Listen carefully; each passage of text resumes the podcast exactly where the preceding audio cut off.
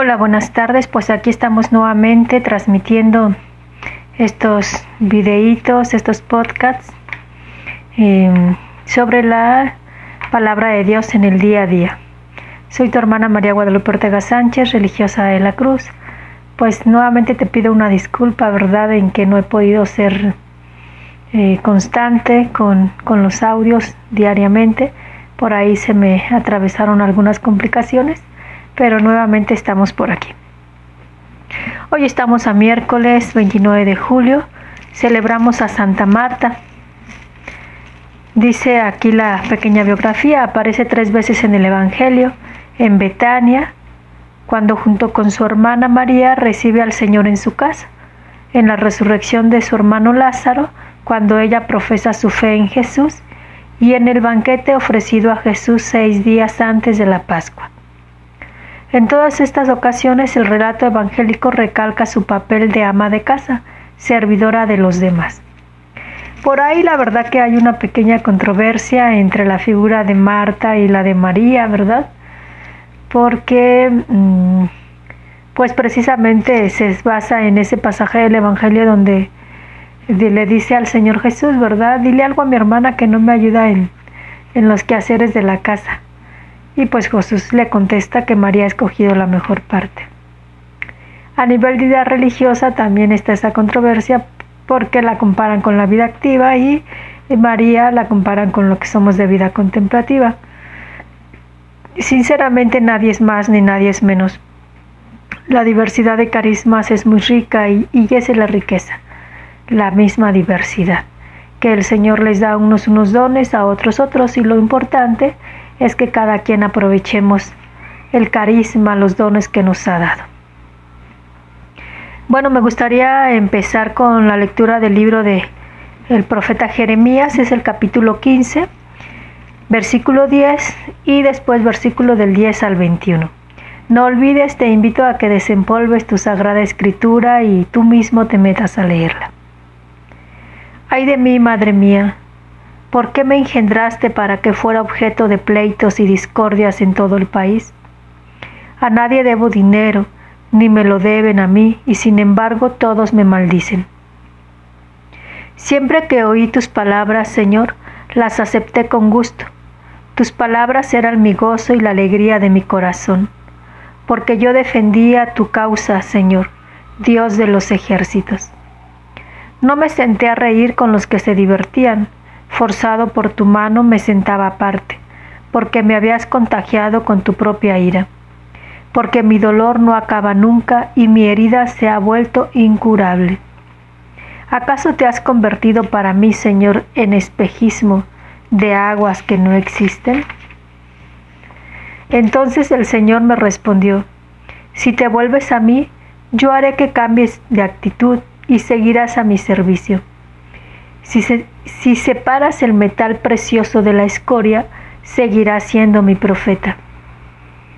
Ellos cambiarán de actitud para contigo y no tú para con ellos. Yo te convertiré frente a este pueblo en una poderosa muralla de bronce. Lucharán contra ti, pero no podrán contigo, porque yo estaré a tu lado para librarte y defenderte, dice el Señor. Te libraré de las manos de los perversos te rescataré de las manos de los poderosos. Palabra de Dios.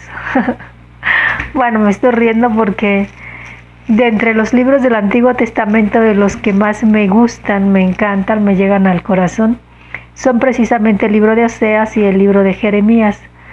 La verdad que el libro de Jeremías es, diría un padre que una vez cuando estaba yo en Tijuana fue para allá y dijo, Tijuana es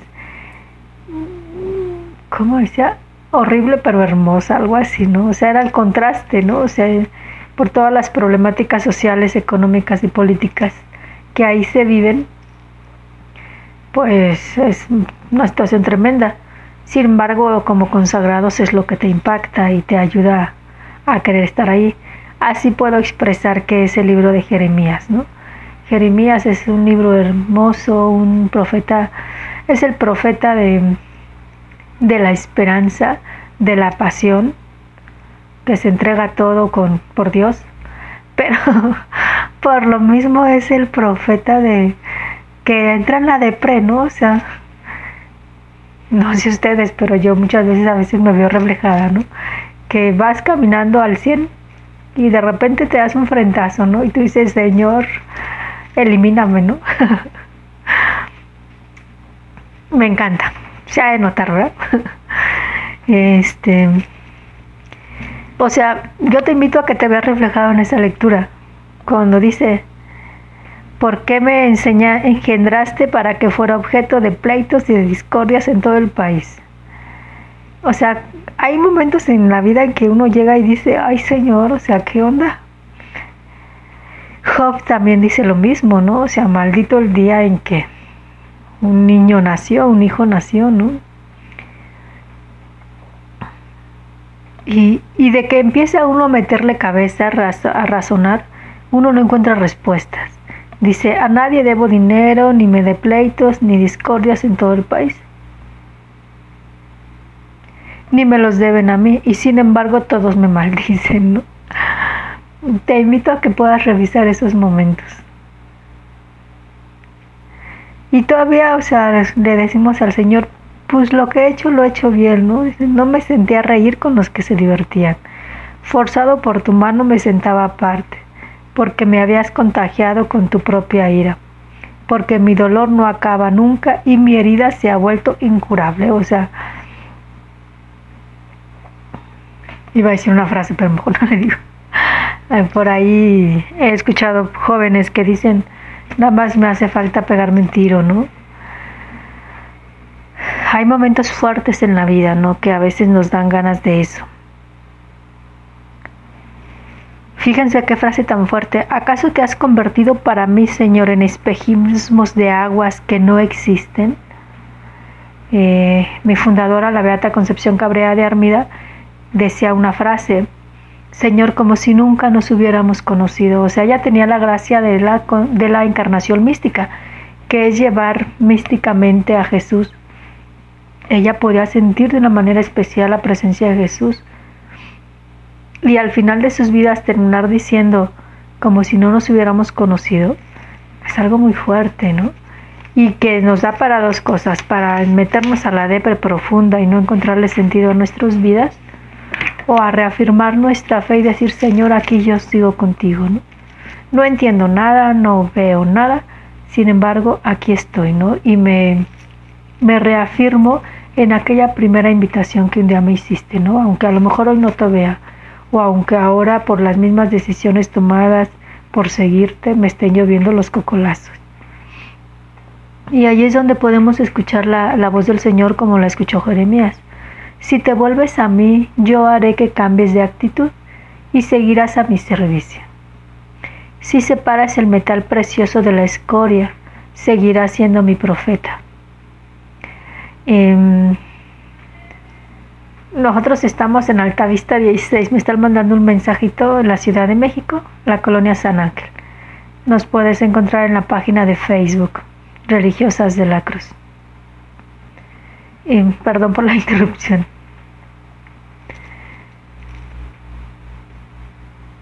Cuando uno sigue al Señor, lo sigue con todos sus ímpetus y cuando uno va avanzando en este caminar, pareciera que el camino se va haciendo más pesado, más de cuesta arriba y uno a veces no entiende, ¿no? Decir, em, ¿por qué se dan estas cosas?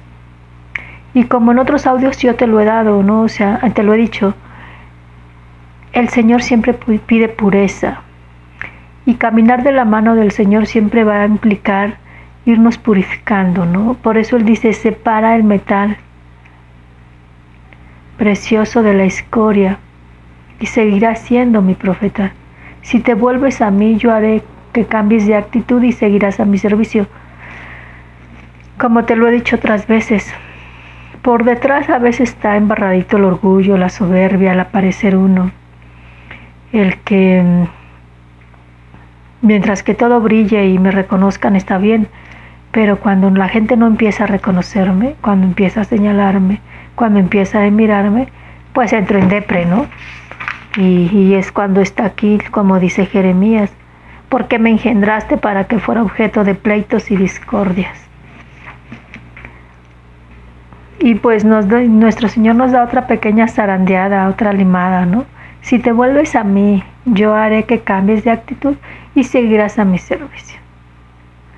Yo le pondré así la frase coloquial de se te resbalará todo. Aprenderás a mirar con otros, con otros anteojos. Con otros ojos. Aprenderás a ver con otra mirada. Te importará menos el que te reconozca. En tu mirada, en tu corazón brillará lo que realmente debe brillar, que soy yo. Yo hacía memoria en la mañana y en la tarde de varios momentos en mi vida, ¿no? y llega a una conclusión. La palabra decepción. En esta situación me decepcioné de esto. En esta otra situación me decepcioné de otro. De en esta otra situación me decepcioné de esta otra cosa. Y en esta otra de esto otro. Y hasta que me dije, bueno, ¿y qué tanto andas esperando? o sea, dirían mis papás, ¿para qué tanto brinco estando el piso tan parejo, no? O sea, las expectativas que tenemos en las otras personas y te tengo noticias y me las tengo yo. Las demás personas somos igual, es igual que yo, del mismo barro.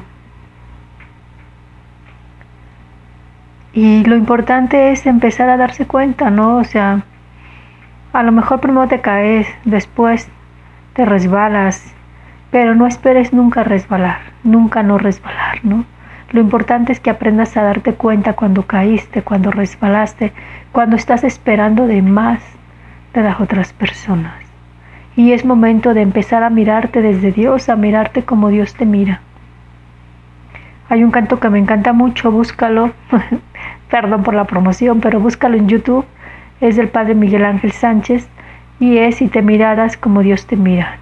Aprende a mirarte como Él te mira y verás que las resbaladas cada vez van a ser menos, cada vez van a, doler menos y cada vez va a ser más fácil que te levantes. Y como dice el Señor, vuélvete a mí y te haré cambiar de actitud y seguirás a mi servicio. ¿Por qué? Porque vas a poner la mirada en lo que es lo esencial, ya no en cosas secundarias. Se me está acabando el tiempo. este Perdón, se me está acabando también la pila de aquí del para donde estoy grabando el canal. Lo que pasa es que los podcasts tienen nada más tiempo de 15 minutos, por eso. Te invito también a que tú te metas al Evangelio de San Lucas, es capítulo 10, versículo 38-42. Saludos a Honduras. Y claro que les doy el saludo a Cari. es que allí estuvimos las dos hermanas que estamos trabajando en la promoción vocacional, estuvimos en, Honduras. Mm.